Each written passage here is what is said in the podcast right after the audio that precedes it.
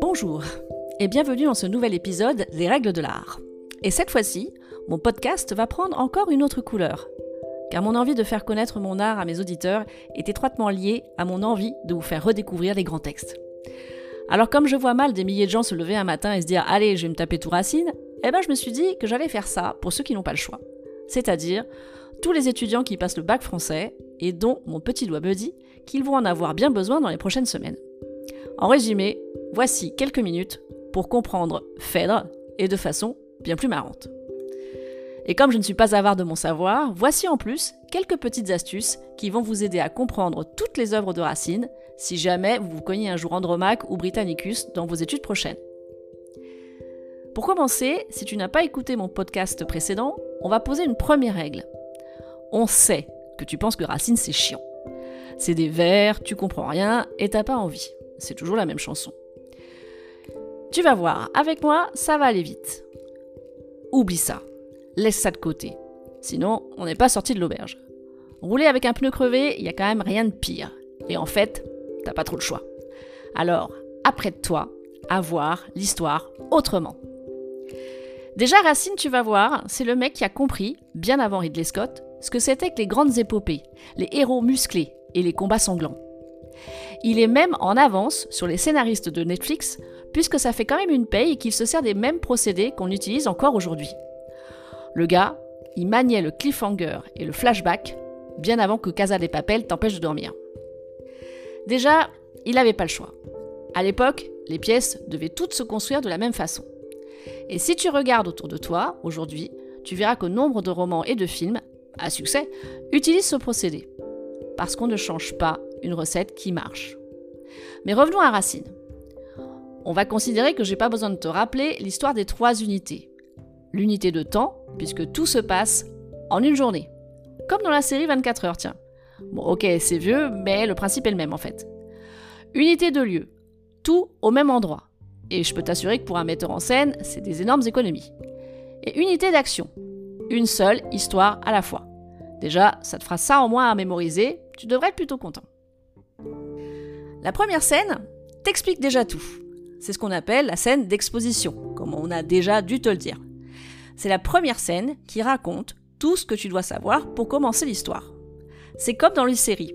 C'est le fameux Previously dans bah, Phèdre, ce coup-ci.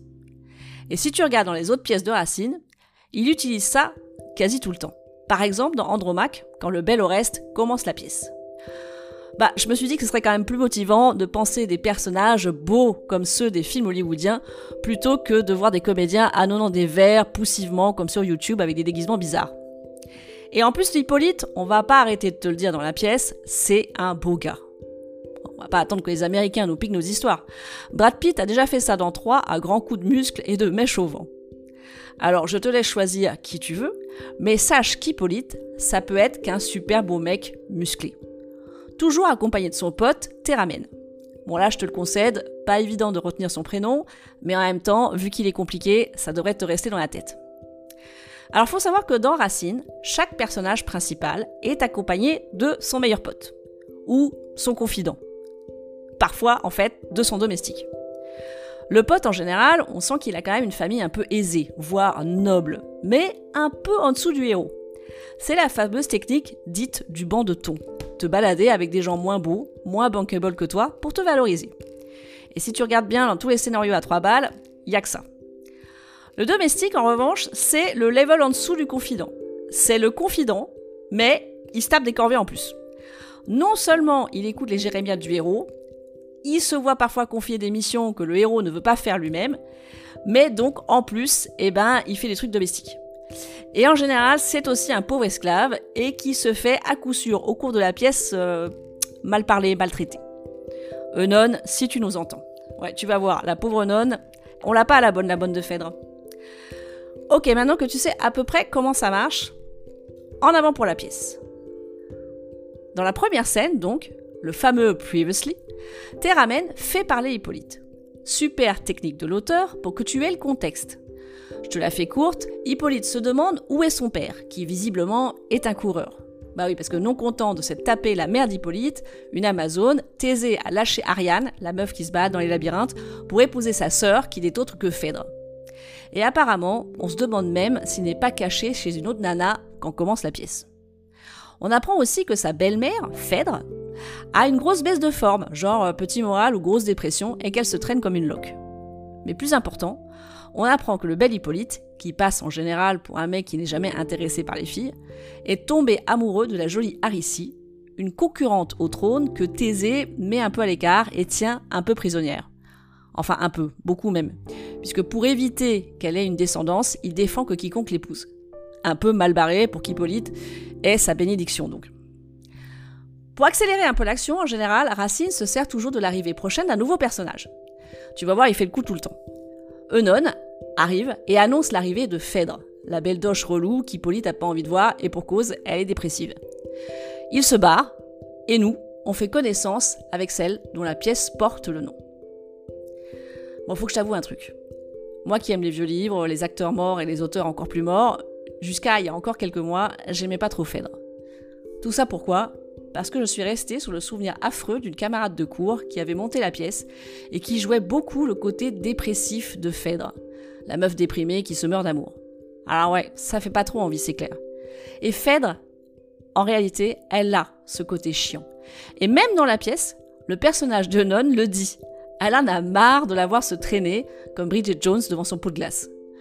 Mais heureusement, comme je me verrais mal prôner des principes que je n'appliquerai pas, eh bien, j'ai fait un effort pour surmonter mon a priori et je me suis replongée dans l'œuvre pour me rendre compte que Phèdre est surtout une grande amoureuse.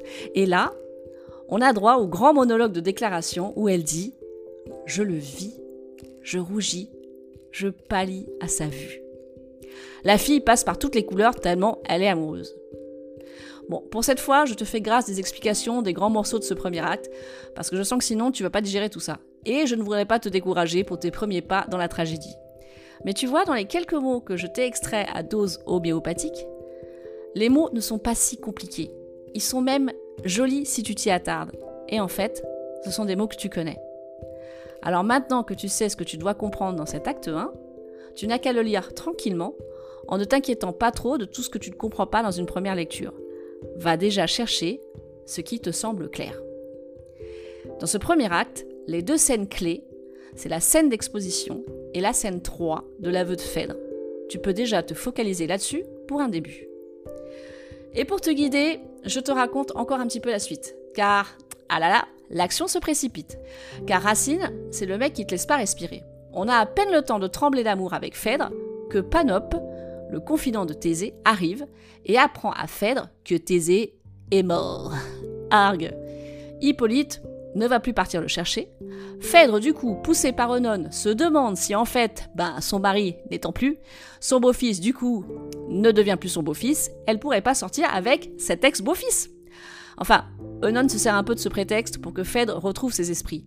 Car vu que Thésée a cassé sa pipe, il faut penser à sa succession, donc on ne sait pas encore si ce sera en faveur d'Hippolyte, en faveur du fils de Phèdre, ou alors est-ce que ça va ramener Arissi dans la course? Arissi, la fameuse euh, belle nana dont on parle mais qu'on n'a pas encore vue. Donc voilà, le cliffhanger est fait. On est en plein suspense. Que va-t-il donc se passer à l'acte 2 On a deux jeunes gens canons, Hippolyte et Arissi, qui sont tous les deux célibataires. Phèdre, qui vient de perdre son mari, et qui du coup va aller déclarer sa flamme à son beau-fils qui la trouve déjà chiante à mourir et on le comprend. Même sa bonne a du mal avec elle. Thésée, le roi, gros dragueur, semble enfin avoir disparu. On le dit mort pour le moment. Mais c'est comme les requins dans les films de Spielberg. Il se pourrait bien que... Mais chut, je ne vais pas te spoiler la suite. Rendez-vous très vite pour l'acte 2 dans le prochain podcast. Même si on sait qu'en général, dans les tragédies, bah ça va de mal en pire. À la prochaine